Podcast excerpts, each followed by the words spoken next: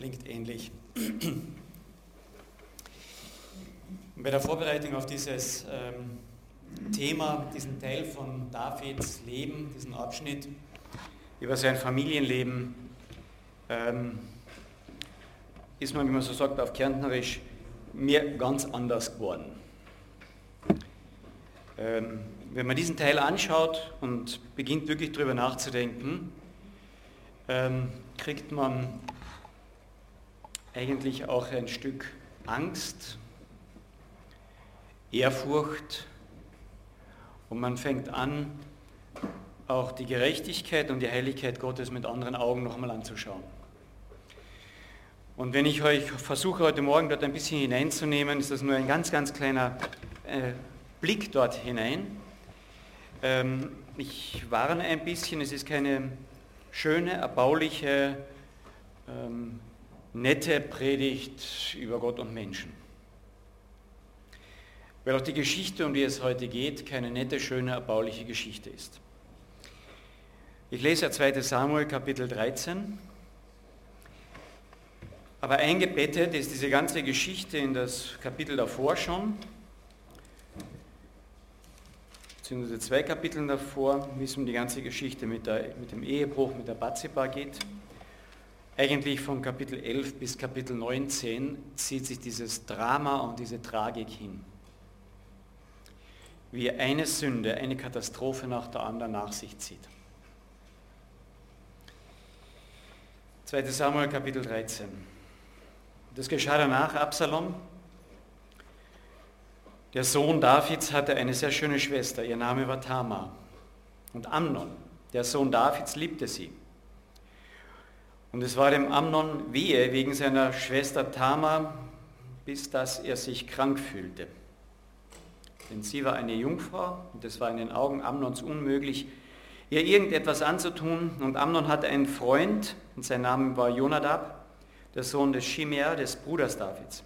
Jonadab aber war ein sehr kluger Mann.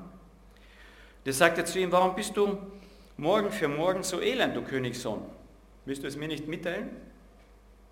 Und Amnon sagte zu ihm, ich liebe Tamar, die Schwester meines Bruders Absalom. Da sagte Jonadab zu ihm, leg dich auf dein Lager und stell dich krank. Und kommt dein Vater, um nach dir zu sehen, dann sage zu ihm, es soll doch meine Schwester Tamar kommen und mir Krankenkost bringen. Sie sollte vor meinen Augen die Krankenkost zubereiten, damit ich es sehen kann und dann würde ich aus ihrer Hand essen. Und Amnon legte sich hin, stellte sich krank und als der König kam, um nach ihm zu sehen, sagte Amnon zum König, ach, es soll doch meine Schwester Tamar kommen und vor meinen Augen zwei Kuchen zubereiten damit ihr aus ihrer Hand Krankenkost esse. Da sandte David zu Tamar ins Haus und ließ ihr sagen, geh doch ins Haus deines Bruders Amnon und bereite ihm Krankenkost. Und Tamar ging ins Haus ihres Bruders Amnon, während er im Bett lag, und sie nahm den Teig und knetete und breitete Kuchen vor seinen Augen zu und backte die Kuchen. Und sie nahm die Pfanne, schüttete vor ihm aus, er aber weigerte sich dann zu essen. Und Amnon sagte, lasst jeder Mann von mir hinausgehen. Und jeder Mann ging von ihm hinaus. Und da sagte Amnon zum Tamar, bring die Krankenkost in die innere Kammer, damit ich aus deiner Hand esse. Und Tamar nahm die Kuchen, die sie zubereitet hatte, und brachte sie ihrem Bruder Amnon in die innere Kammer. Als sie ihm aber etwas zu essen hinbrachte, da packte er sie und sagte zu ihr, komm, lieg bei mir, meine Schwester. Sie aber sagte zu ihm, nicht doch, mein Bruder, tu mir keine Gewalt an, denn so handelt man nicht in Israel. Tue doch diese Schandtat nicht. Und ich, wohin soll ich dann mit meiner Schmach gehen? Du aber, du würdest sein wie einer der Schändlichen in Israel. Und nun rede doch zum König, er wird mich dir nicht vorenthalten. Er aber wollte nicht auf ihre Stimme hören und er überwältigte sie und ihr Gewalt an und lag bei ihr. Dann aber hasste Amnon sie mit sehr großem Hass. Ja, der Hass, mit dem er sie hasste, war größer als die Liebe, mit der er sie geliebt hatte. Und Amnon sagte zu ihr, steh auf, geh weg. Sie aber sagte zu ihm, nicht doch mein Bruder, denn dieses Unrecht ist noch größer als das andere, das du mir gerade angetan hast, wenn du mich jetzt wegjagst. Aber er wollte nicht auf sie hören und rief seinen Burschen, seinen Diener und sagte, jagt die da weg, fort von mir, nach draußen und verriegle die Tür hinter ihr. Und sie trug aber einen bunten Leibrock, Denn mit solchen Gewändern kleideten sich die Töchter des Königs, die noch Jungfrauen waren. Und sein Diener brachte sie hinaus, verriegelte die Tür hinter ihr. Dann nahm Tama Asche, streute sie auf ihren Kopf und zerriss den bunten Leibrock, den sie anhatte, und sie legte ihre Hand auf ihren Kopf und sie lief schreiend davon. Und ihr Bruder Absalom sagte zu ihr, war dein Bruder Amnon mit dir zusammen? Nun, meine Schwester, schweig still. Er ist dein Bruder. Nimm dir die Sache nicht so zu Herzen. Da blieb Tamar und zwar einsam im Haus ihres Bruders Absalom. Und als der König da von all diesen Dingen hörte, da wurde er sehr zornig. Absalom aber redete mit Amnon, weder Böses noch Gutes, denn Absalom hasste Amnon. Deshalb, weil er seine Schwester Tamar Gewalt angetan hatte. Das geschah nach einer Zeit von zwei Jahren, da hatte Absalom Schafschere in Bad Hatzor, das bei Ephraim liegt. Und Absalom lud alle Söhne des Königs ein. Und Absalom kam auch zum König und sagte, sieh doch, dein Knecht hat die Schafschere. Der König und seine Knechte mögen doch mit, dein, mit deinem Knecht gehen. Aber der König sagt zu Absalom, nein, nein, mein Sohn, wir können doch nicht alle zusammen hingehen. Wir wollen dir nicht zur Last fallen. Und er drängte ihn. Aber er wollte nicht gehen, sondern segnete ihn zum Abschied oder bejahte das auch. Und sagt, da sagte Absalom, wenn nicht, dann mag doch wenigstens mein Bruder Amnon mit uns gehen. Der König sagt zu ihm, wozu soll er mit dir gehen? Absalom aber drängte ihn und da schickte Amnon und alle anderen Söhne des Königs mit ihm. Und Absalom befahl seinen Dienern, seht doch zu, wenn Amnon, Amnons Herz äh, vom Wein fröhlich ist und ich zu euch sage, erschlagt ihn, erschlagt Amnon, dann tötet ihn. Fürchtet euch nicht. Ist es nicht so, dass ich es euch befohlen habe? Seid stark, zeigt euch als tapfere Männer. Und die Diener Absalom machten es mit Amnon, so wie Absalom es befohlen hatte. Da sprangen alle Söhne des Königs auf und stiegen auf jeder auf sein Maultier und flohen. Und das geschah, während sie noch auf dem Weg waren. Da kam das Gerücht zu David, Absalom hat alle Söhne des Königs erschlagen, nicht einer von ihnen ist übrig geblieben stand der König auf, zerriss seine Kleider, legte sie auf die Erde und alle seine Knechte standen mit zerrissenen Kleidern um ihn herum. Und da ergriff Jonathan, der Sohn Shimeas des Bruders Davids, das Wort und sagt, ach mein Herr, glaube nicht, dass was alle Jungen, glaube nicht, dass man all die jungen Männer, die Söhne des Königs getötet hat, sondern Amnon alleine ist tot. Denn auf Absaloms Mund lag der finstere Entschluss von dem Tag, an der er seine Schwester Tamar Gewalt angetan hatte. Und nun nehme mein Herr, der König, die Sache nicht so zu Herzen, dass er glaube, alle Söhne des Königs seien tot, sondern Amnon alleine ist tot. Und Absalom floh. Und als nun der Diener, der Türwächter, seine Augen erhob und sah, siehe, da kam viel Volk vom Weg herauf, von der Seite des Berges. Und da sagte Jonadab zum König, siehe, die Söhne des Königs kommen. Wie dein Knecht gesagt hat, so ist es geschehen. Und das geschah, als er zu Ende geredet hatte, siehe, da kamen die Söhne des Königs, erhoben ihre Stimmen und weinten, und auch der König und alle seine Knechte brachen in ein sehr großes Weinen aus. Absalom aber war geflohen und ging zu Talmir, dem Sohn Amihuds, dem König von Geshur. Und David trauerte um seinen Sohn alle Tage. Absalom war geflohen und nach Geshur gegangen und dort blieb er drei Jahre. Und seine Flucht hielt den König, davon, König David davon ab, gegen Absalom auszuziehen. Vielmehr tröstete er sich über Amnon, dass er tot war, also, dass er nun tot war.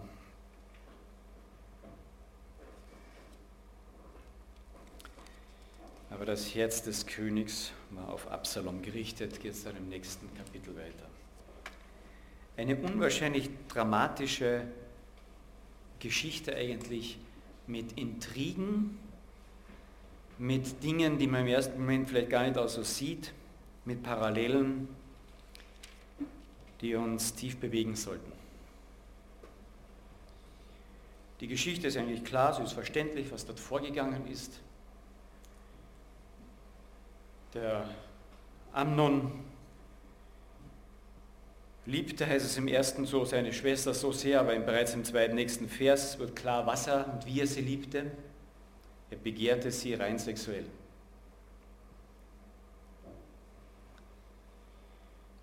Er wusste, dass es unmöglich war, sie zu heiraten. Das war ihm 2. Mose und 5. Mose ganz klar geregelt, dass man weder Schwester noch Bruder, auch nicht Halbschwester und Halbbruder heiraten konnte. Und im Teil, wo die Tama bittet doch, sagt, red doch mit dem König darum, dann geht es wohl weniger um eine Heirat, sondern eher, dass er sie vielleicht immer wieder mal sehen könnte.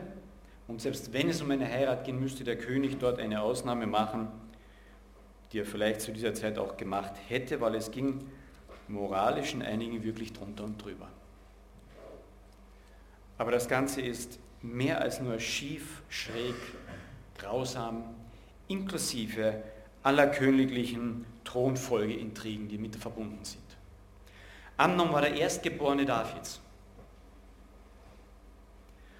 Amnon war derjenige, der eigentlich der Thronfolger sein sollte vom, von der Rangordnung her. Und Amnon war derjenige, der dachte, er kommt mit allem letztlich durch.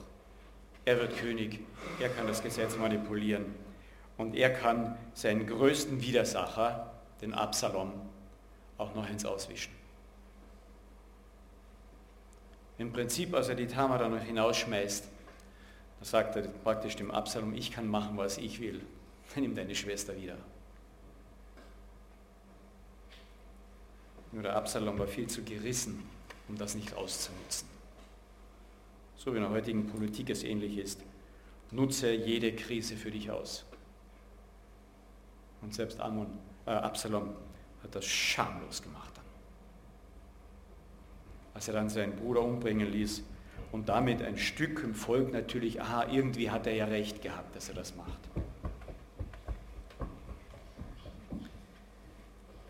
Aber es geht in unserem Gesamtthema um die Person des David und wie Gott mit ihm umgeht. Und es scheint hier einige Dinge im Leben von David zu sein, mit denen er überhaupt nicht zurechtgekommen ist. Und wenn man David sein Familienleben anschaut, dann, dann kann es eigentlich nur als abschreckendes Beispiel wirken. Ich möchte nur so ein paar Streiflichter heute hier hinein hineinwerfen, was hier David versäumt hatte. Es scheint, dass David versäumt hatte, mit seinen eigenen Söhnen über seine eigene Sünde zu sprechen, sie darüber aufzuklären und wie man damit umgeht. Im Kapitel, in den zwei Kapiteln davor ist die ganze Geschichte mit dem Ehebruch mit der Bathseba. Und wenn mein Vater schon damit durchkommt, wenn sich vielleicht der ein oder andere Sohn gefragt eben haben, ja, dann werde ich doch damit auch durchkommen. Und es schaut so aus, als ob David mit seinen Söhnen diese Sache nicht aufgearbeitet hat.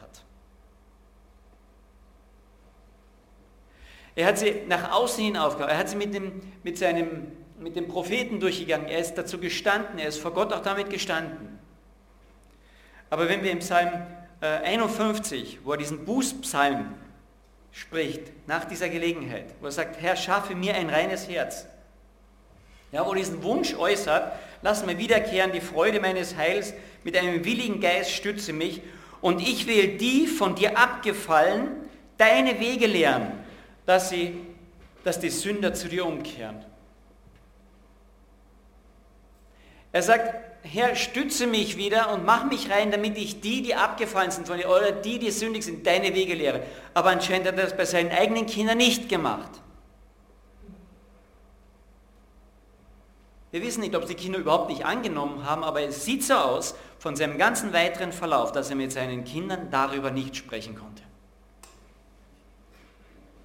Und ihr Eltern, ihr Väter, ich bitte euch, versucht vor euren Kindern keine Heiligen zu sein.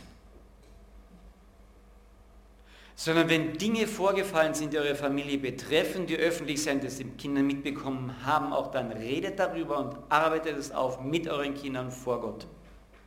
Unendlich wichtig.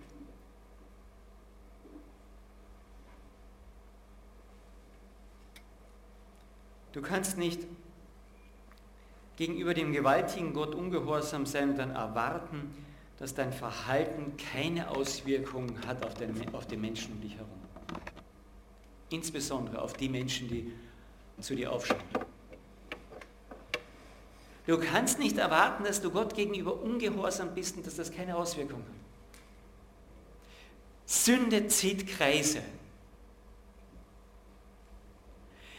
Und deshalb, jeder, nachdem jeder von uns Sünder ist, wir ziehen negative Kreise. Jeder von uns. Und die Menschen, die es betrifft, die muss ich dann mit hineinbeziehen in meine Buße, auch in meine Umkehr zu Gott immer wieder. Ich denke nicht, dass ich immer jedes Detail durchgehen muss. Aber dass die Menschen, die es betrifft und gerade unsere Kinder erleben, dass ich in der Buße auch vor Gott stehe. Und ich ihnen erkläre, wie wichtig das ist. Das Schlimmste, was David getan hat, war in dem Fall, dass er nichts getan hat. Er hat es nicht aufgearbeitet an erster Stelle und dann David schaute weg, als seine Kinder sündigten. David hat weder den Amnon noch den Absalom zur Rechenschaft gezogen.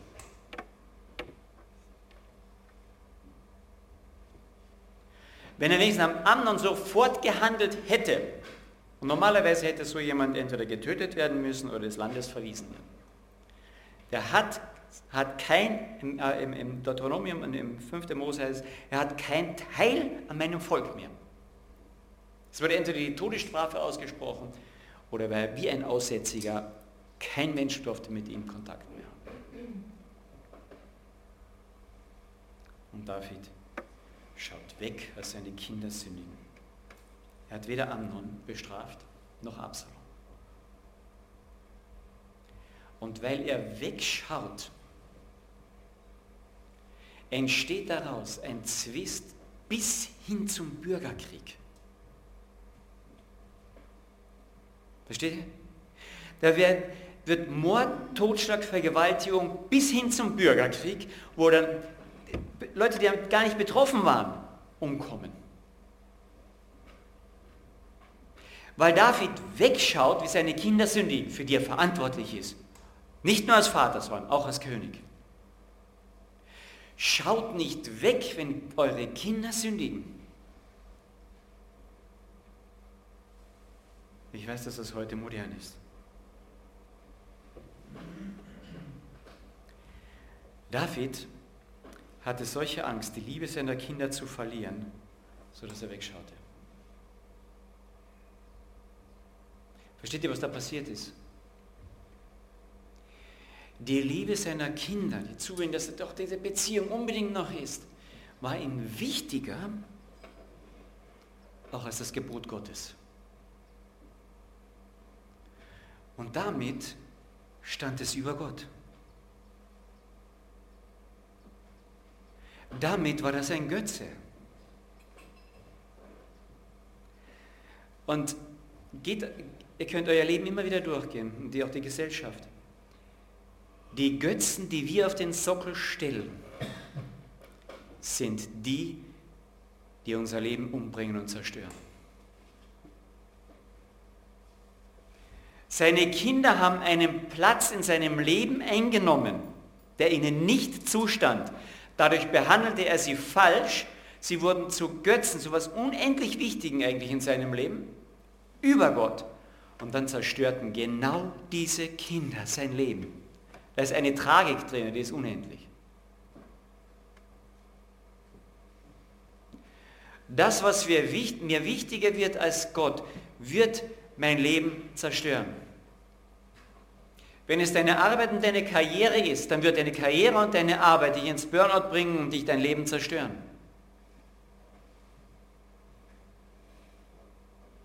Das ist eine so unendlich ähm, tragische, aber auch wichtige Lektion, die wir hier daraus lernen dürfen. David hatte solche Angst, die Liebe seiner Kinder zu verlieren, dass er wegschaute, als sie sündigten. Die Bibel sagt sehr klar, du sollst nicht in die andere Richtung schauen, wenn dein Kind sündigt. Im Epheser 6 heißt, ihr Väter reizt eure Kinder nicht zum Zorn, sondern erzieht sie in der Disziplin und in der Unterweisung des Herrn. Sprüche lesen wir immer wieder darüber. Das heißt, wer seine Ruht und das heißt, es geht um die erzieherische Maßnahme. Die schont, der hasst seinen Sohn. Aber wer ihn lieb hat, der züchtigt ihn bei Zeiten. Hier geht es nämlich auch einfach um Gerechtigkeit. Wo werden Kinder Gerechtigkeit lernen, wenn nicht zu Hause? Ich kann nicht Krummes einfach gerade sein lassen. Und ich weiß aus eigener Erfahrung, wie schwierig das oft ist. Wir hatten die Regel in unserem Haus, wenn ihr eine Freundschaft habt, in unserem Haus schlaft ihr nicht miteinander. In unserem Haus schlafen die Burschen und die Mädchen und die Freundinnen und Freundinnen übernachten nicht im gleichen Zimmer miteinander. Und da waren wir zweieinhalb Monate oder was in England und in der Zeit zog die Freundin ein bei uns.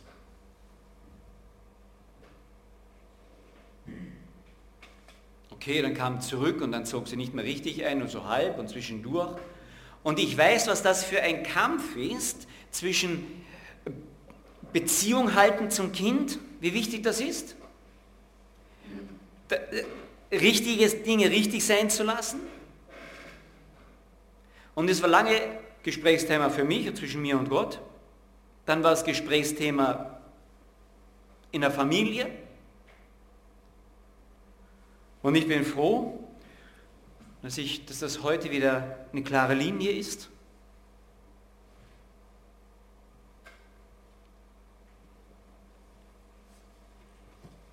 Mit dem einen Freund und einem von unseren Kindern, der spricht bis heute kein Wort mit mir. Über Jahre schon. Das ist schwierig. Gott hat es geschenkt, dass die Beziehung zu allen, zu den Kindern noch da ist. Auch zu der, dem oder derjenigen, wo der Freund noch kein Wort mit uns redet und uns nicht grüßt auf der Straße, wenn uns begegnet. Das ist schwierig.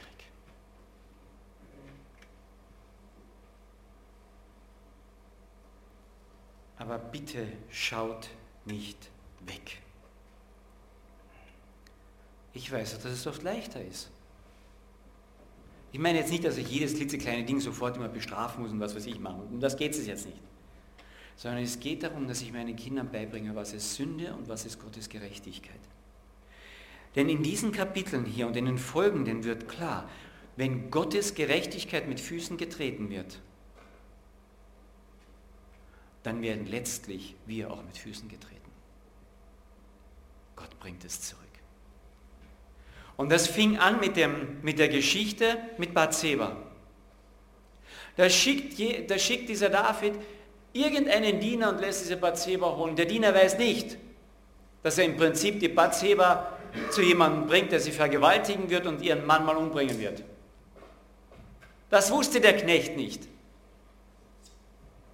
Und dann ein Kapitel danach, zwei Kapitel danach, schickt David selbst seine eigene Tochter zu dem Mann hin, der sie vergewaltigen wird.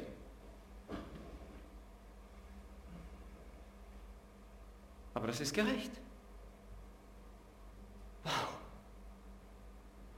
Du, wenn du als Vater deine eigene Tochter dorthin schickst, wo sie dann vergewaltigt wird. Aber diese Geschichte hatte eben eine Vorgeschichte. Dieser Vater hatte das selbst getan vorher.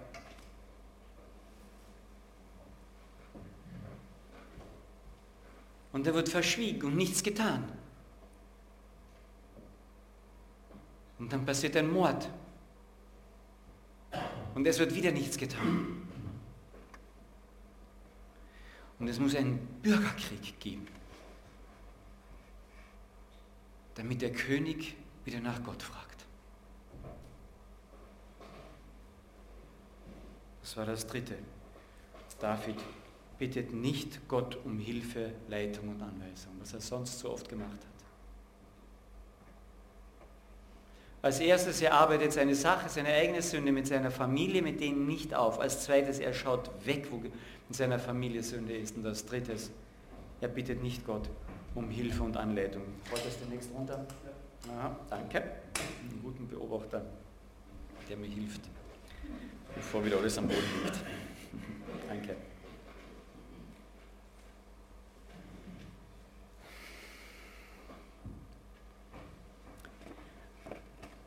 Es war ja nicht so, als ob der David nicht Beispiele gehabt hätte in seiner Bibel, in seiner Geschichte. Wir haben ja fast das gleiche, die ganz ähnliche Geschichte bereits bei Jakob, wo eine Tochter Jakobs verführt wird. Nicht von einem Bruder, sondern von einem Heiden eigentlich dort rundherum. Und das Interessante ist, der Jakob tut nichts. Es sind seine Söhne, die dann aufstehen. Aber es ist der heidnische Vater, der dann kommt und die Sache in Ordnung bringen. Und interessanterweise, nach den Gesetzen Mose, die damals noch gar nicht aufgeschrieben waren, weil der Mose war erst einige hundert Jahre später. Und dieser Vater fragt, was muss ich tun, um das wieder in Ordnung zu bringen? Und dann handeln die Brüder, weil Jakob nicht handelt zuerst. Und wieder kommt es zum Mord. Mit List. Sagt, ja, eure ganzes Volk, die ganze Stadt sollen sich beschneiden lassen. Und sie tun's. Und dann gehen diese zwölf Brüder oder die elf Brüder hinein und bringen alle um. Und Jakob tut wieder nichts. Außer er geht weg von dort, weil er gesagt hat, ich kann, das, das mein Ruf ist beschädigt. Und dann muss dieser Jakob erleben, dass diese zwölf Brüder dieses bunte Kleid seines Lieblingssohnes zu ihm tragen, in Blut getränkt. Und wisst ihr, was hier die Parallele ist? Das Wort hier im Hebräischen, vor diesem bunten Kleid, ist das gleiche Kleid als das, was Tamar getragen hat. Das Wort kommt im Hebräischen ganz selten vor in der Bibel. Diese zwei Male hier dieses bunte Kleid, was ein Ehrenkleid war, wird blutbefleckt, weil dieses Kleid haben die Jungfrauen angehabt das erste Mal, wenn sie mit einem Mann geschlafen haben. Und es sollte eigentlich eine Ehre sein. Ich gehe unbefleckt in die Ehe. Ich gehe als Jungfrau in die Ehe. Und dann bittet die Tamar, lass mich doch noch gerade bei dir sein. Wahrscheinlich, damit es dunkel wird, bevor ich hinausgehe und meine Schande nicht in die Öffentlichkeit hinausgeht. Und er schmeißt sie raus. Ich kann zeigen, ich bin der König, der Königssohn, der zukünftige König. Und dann steht sie draußen in ihrer ganzen Schande mit blutbeflecktem Kleid, zerrissen und Asche auf ihrem Kopf. Nie mehr wird sie jemand anschauen. Nie mehr wird jemand sie, sie heiraten. Unschuldig kommt sie zu diesem Handkuss.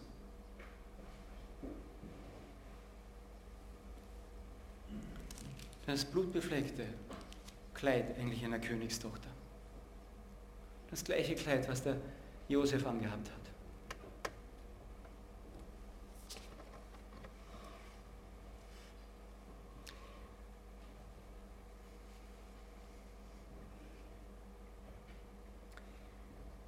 Und einige hundert Jahre später wird ein schönes ebenfalls aus einem Stück gewirktes Kleid, total blutverschmiert. Darüber das losgeworfen. Und am Kreuz.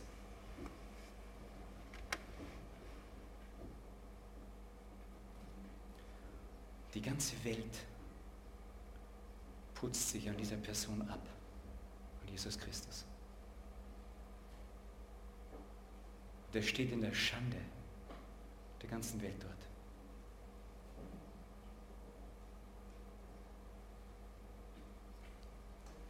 Wegen dir und mir. Wir sind diese Brüder. Wir sind diese Amnons. Wir sind diese Absaloms. Das ist tief in uns drin tief in uns drinnen.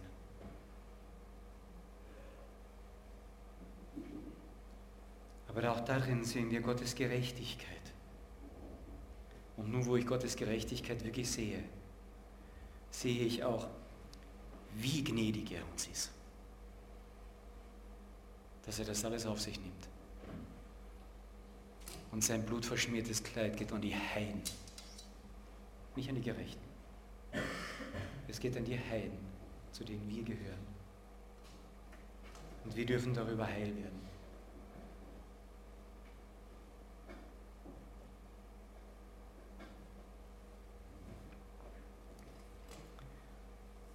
Bringen wir das unseren Kindern bei?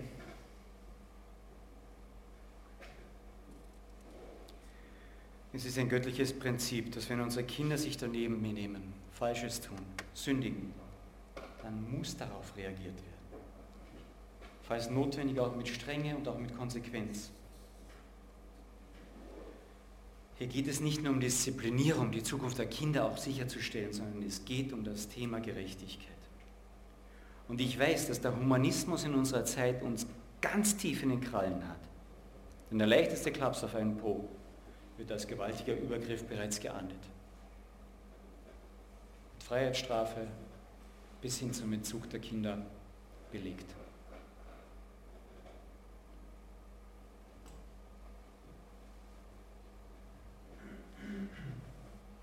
Parallel dazu gibt es die Entwicklung, dass heute fast nur noch die Mütter erziehen. Hier wird ihnen eine Last aufgelegt, die sie von Gott her so nicht haben. Weil die Väter sich entweder verschüsst haben oder zu sehr eingespannt sind in ihrer Karriere oder Arbeit. Oder eben auch nur der gute Kumpel lieber sind für ihre Kinder. Ihr Väter erzieht eure Kinder, damit ihr vor euren Kindern stehen könnt und vor Gott stehen könnt. Väter, die ihre Kinder nicht erziehen, können auch vor Gott nicht stehen. Das geht Hand in Hand. Und manchmal müssen wir diese Lektion unwahrscheinlich schmerzhaft lernen.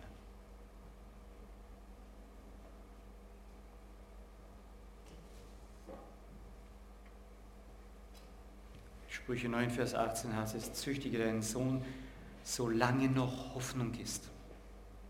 Züchtige deinen Sohn, solange noch Hoffnung ist.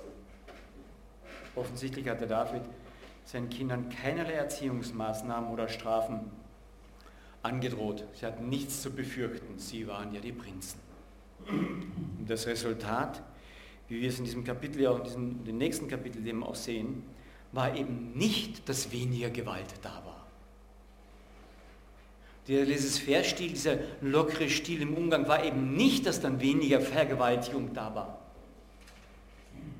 Dieser lockere Stil war nicht dazu da, dass mehr Verantwortung bei den Kindern da war. Und ich spreche hier nicht irgendwie von überzogener Prügelstrafe oder wo man im Zorn reagiert. Davon rede ich ja nicht. Sondern es geht um klare Linien, wo ich eine Grenze wirklich auch setze. Und das Problem ist heute, ich darf diese Grenze nicht mehr setzen und sie ist auch nicht mehr klar. Die Mehrheit bestimmt, was gut und richtig ist. Wenn wir als Christen, als Gemeinden hier in Klagenfurt dem nachgeben, dann sind wir nicht anders wie die Welt. Und wir werden unsere Kinder nicht gewinnen, sondern wir werden sie verlieren an die Welt. Und sie werden uns richten. Aber trauen wir uns noch, diese Linien zu setzen? Wer traut sich heute noch öffentlich zu sagen, eben, dass Homosexualität eben nicht richtig ist?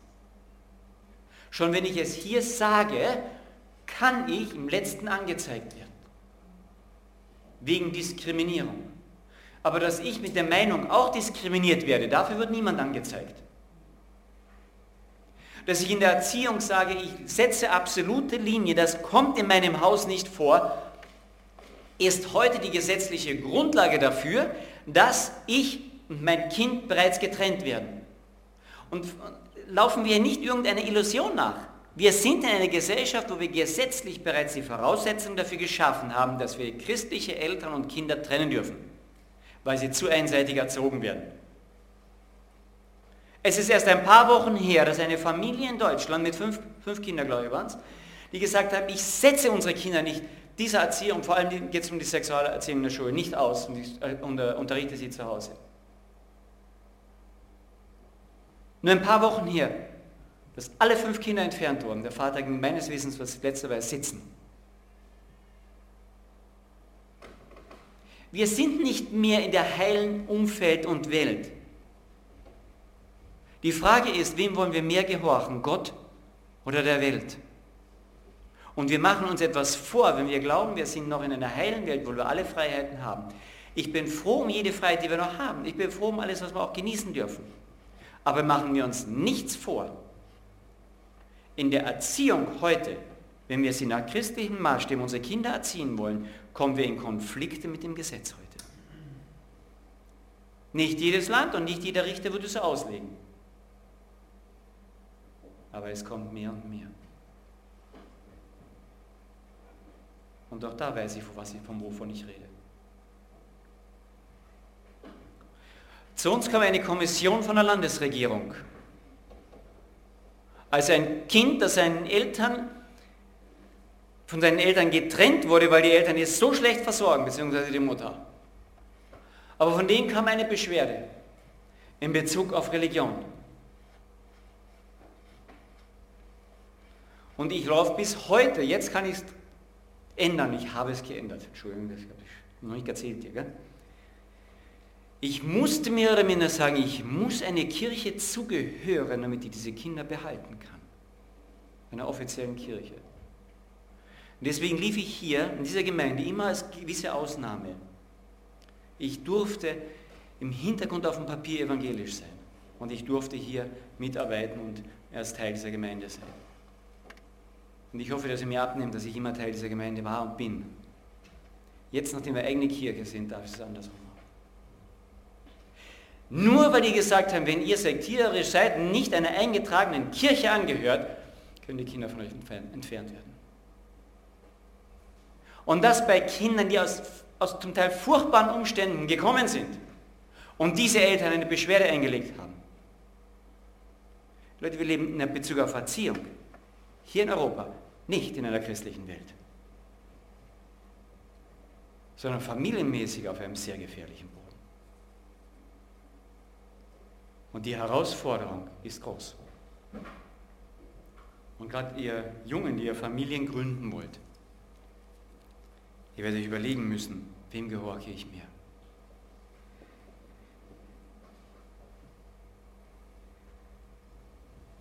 Aber diese Geschichten, die sollen uns darauf hinweisen, dass ich mit Gottes Gerechtigkeit und Gottes Heiligkeit nicht spielen kann. Ich kann nicht spielen damit.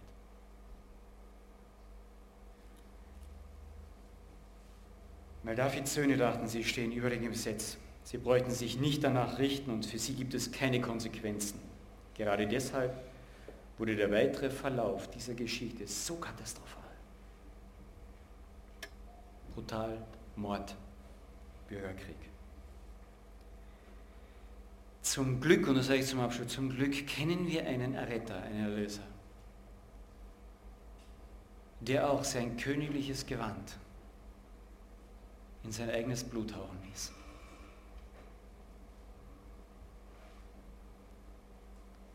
Und sich missbrauchen ließ an unserer Stelle. Und die Konsequenzen auch von unserem falschen Handeln auf sich nahm. Die ewigen Konsequenzen. Viele zeitlichen Konsequenzen müssen wir selbst tragen. Zum Glück auch nicht alle, aber viele. Und dort lässt sich nicht spotten. Für die ewige Konsequenz ist er glücklicherweise aufgekommen. Bitten wir noch. Vater im Himmel, ich möchte mich immer wieder auch beugen vor dir und möchte dich bitten, dass wir das alle immer wieder tun, vor deiner Gerechtigkeit und Heiligkeit. Wo wir in erschütternder Weise sehen, wie David das, was er anderen angetragen hat, in Bezug auf Verrat und Hinführen eines Mädchens letztlich zur, zum Missbrauch, er dann selber Werkzeug wurde, bis hin zum Mord an seinen eigenen Kindern. Herr, dass wir daraus sehen, dass, dass du dich nicht spotten lässt. Aber ich danke dir auch, dass du deinen eigenen Sohn bis in den Tod hast gehen lassen. Für mich und für uns. Und wenn wir das Abendmahl jetzt feiern, dann, ja, dann wollen wir beide sehen, deine große Gerechtigkeit und Geradheit und gleichzeitig deine große Gnade. Danke dafür.